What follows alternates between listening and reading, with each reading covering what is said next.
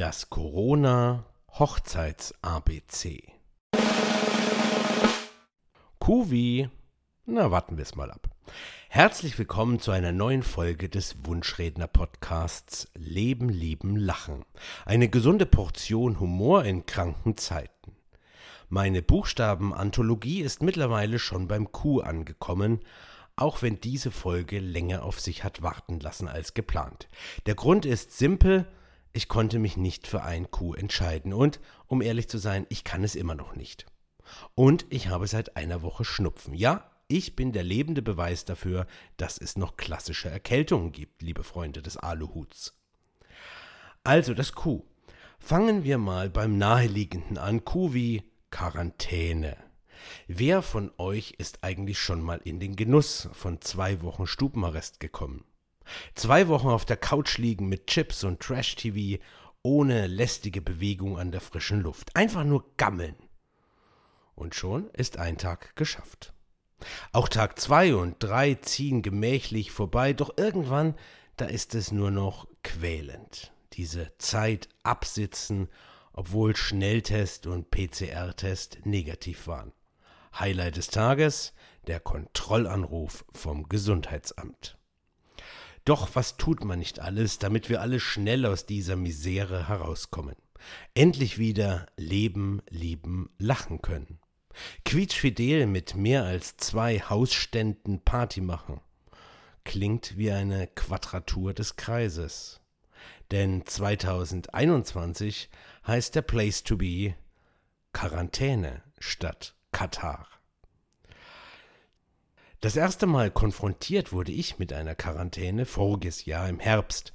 Auf einer meiner Hochzeiten fehlte plötzlich die Trauzeugin, mit der ich zwei Wochen zuvor noch Details der Trauung besprochen hatte. Sie war in Quarantäne. Das war damals noch relativ selten, so etwa wie in den 80er Jahren ein Nasenpiercing.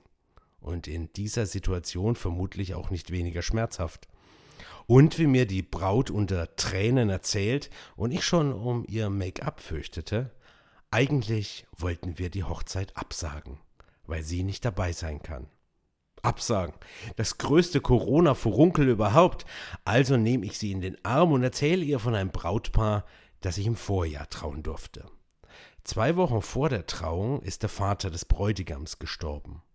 Und trotzdem haben sie sich entschlossen, in dieser Situation zu feiern. O-Ton.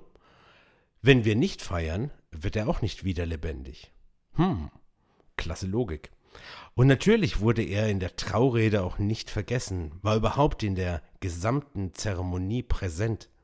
Ein Amulett im Brautstrauß, eine Galerie mit allen Omas und Opas, die aus dem Himmel zuschauen, ein leerer Stuhl in der ersten Reihe.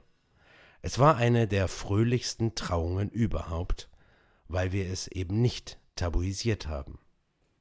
Du meinst, wir sollten ein Bild von Silvia aufstellen? fragt mich die Braut. Silvia, das ist übrigens die Trauzeugin in Quarantäne.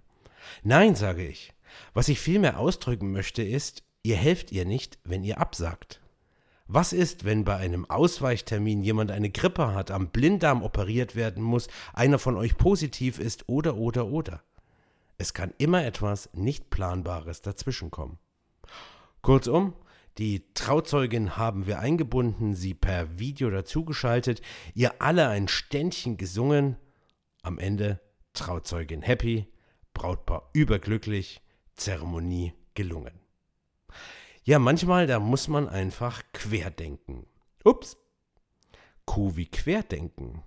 Das wäre für mich das ideale Kuh, aber es steht auf dem Index. Ein schönes Wort, aber leider instrumentalisiert. Die selbsternannten Denker sind nicht mehr als Quacksalber, die mit den obskuren Mitteln der Manipulation von der Bühne herabprallen, hetzen und heiser aerosolhaltige Luft versprühen. So ein Quark kommt nicht in mein ABC. Statt quer lieber queer. Dieses Q verdient Beachtung. Es steht für alle Menschen jenseits des Heterosexuellen.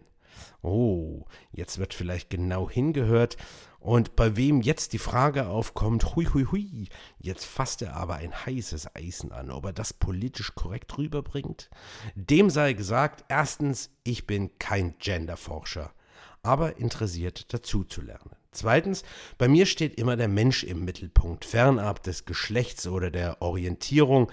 Charakter und Humor sind mir viel wichtiger. Drittens, ich wollte irgendwo noch Queen und Quickie unterbringen. Passt das hier? Denn eines weiß ich ganz bestimmt. Queerdenkende haben mehr Humor als Querdenkende. Auch wenn sie vielleicht in Quarantäne schmoren.